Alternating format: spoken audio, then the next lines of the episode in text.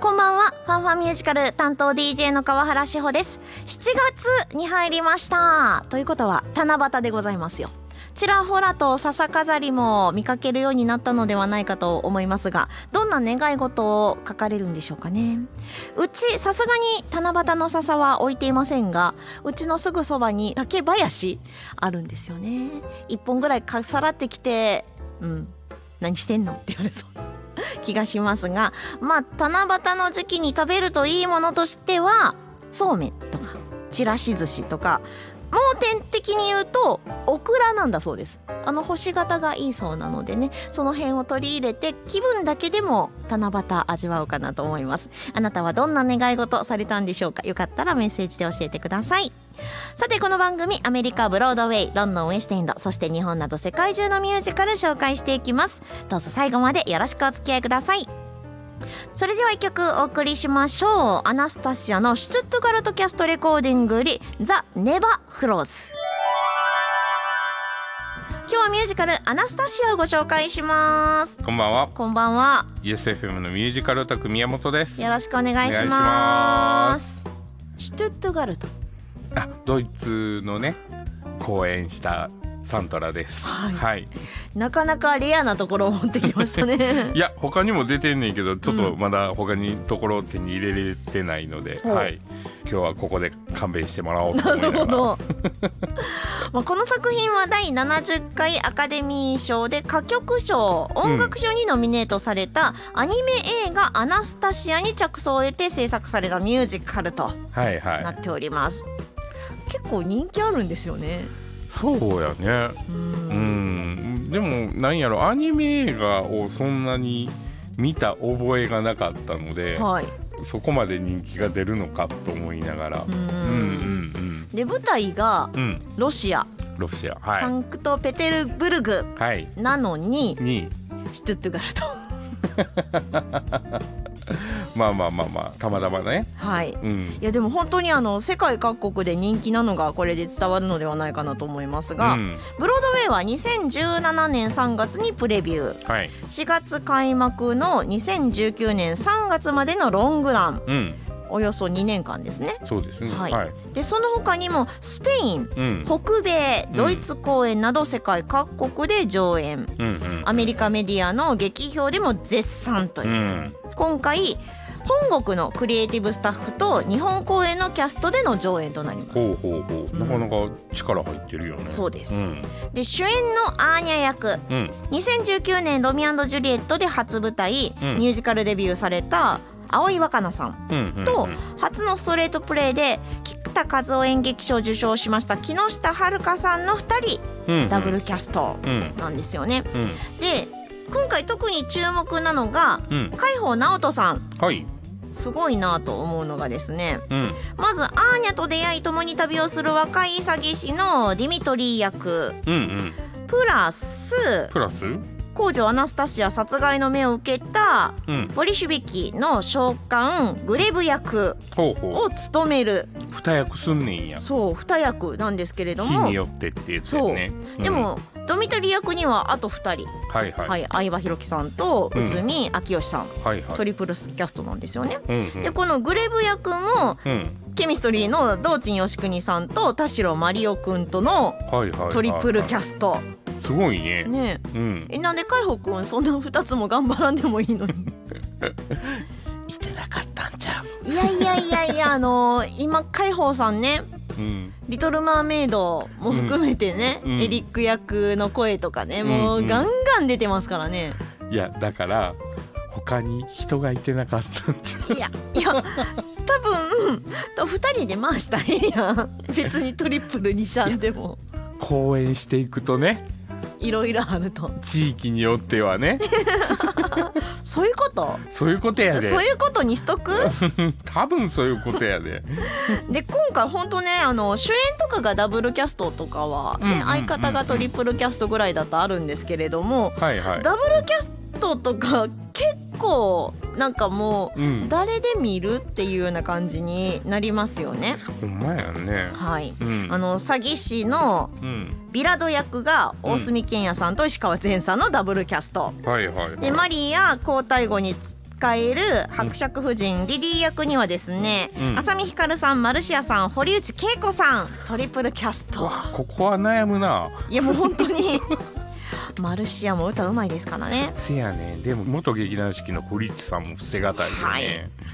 いや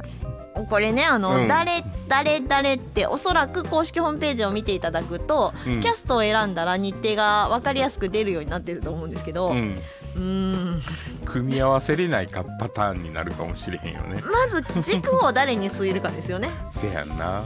難しいな悩んでいただけたらいいかなと思いますはいさあでは楽曲をお届けしましょうアナスタシアストッチュガルトキャストレコーディングより「Once Upon a December」スティル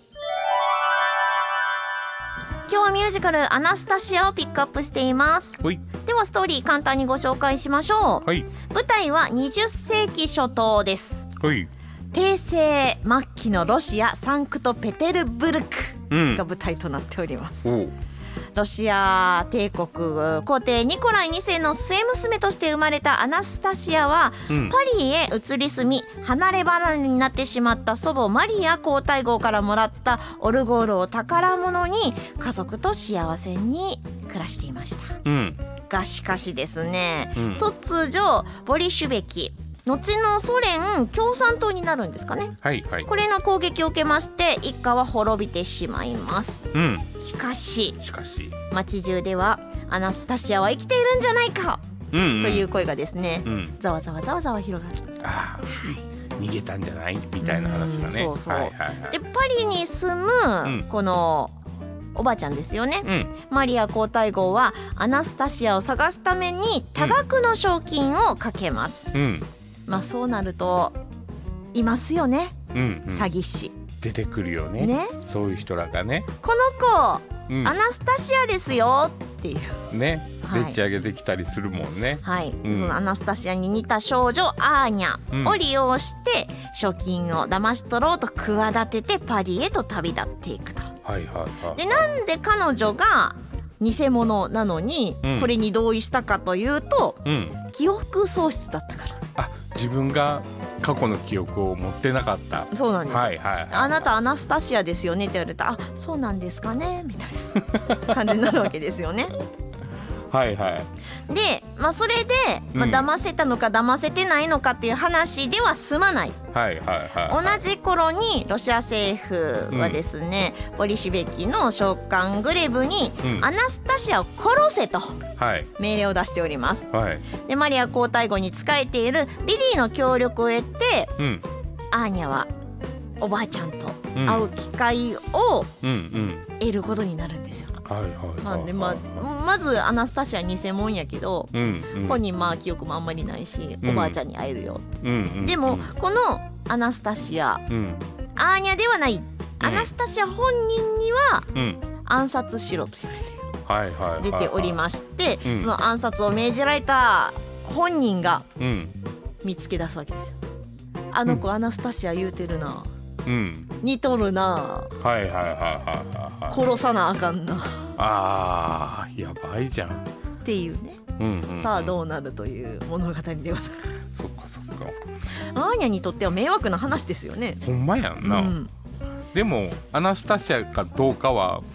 分からへんわけね、まあまあそうですそうそうなんですよそうなんです よほんまにアナスタシアかもしれんかもしれんでもうん記憶はない、あーはいはいさはあこの辺りね、いはい、うん、サスペンス要素も含み、うんミステリー要素含みはいはい楽しんでいただけるかと思いますはいでは楽曲お届けしましょうアナスタシアスチュットガルトキャストレコーディングよりパリス・ホーザキー To Your Heart Land of Yesterday 今日はミュージカルアナスタシアをご紹介しましたおい関西での公演は10月19日から31日、うん梅田芸術劇場メインホールとなります、うんはい、誰で見ます難しいなこれな、ねえうんチケットがですねもう現在発売中となっておりますので、うんいいお席は早めにゲットしていただきつつうん悩んでいただきたいそうやねきっと私はパソコン画面を目の前にして30分ぐらい固まりそうなそうやねうん僕軸は海宝くんかななるほど、うんまあ、そんな感じでですねうん誰を軸にどの声を見るなんていうのもねそうそうそうそう聞かせていただきたいなとはい、私は誰がメインでうん、この日かなとみ思たいいなますみ話たいな。ね行く行かないは別としてですうんねそうそうそうこのキャストで見たいなんて話もよかったら教えてくださいはいメールアドレス ffm.yesfm.jp ffm.yesfm.jp まで他にも公式 Facebook ページ公式 Instagram もありますのでぜひ見つけていただきまして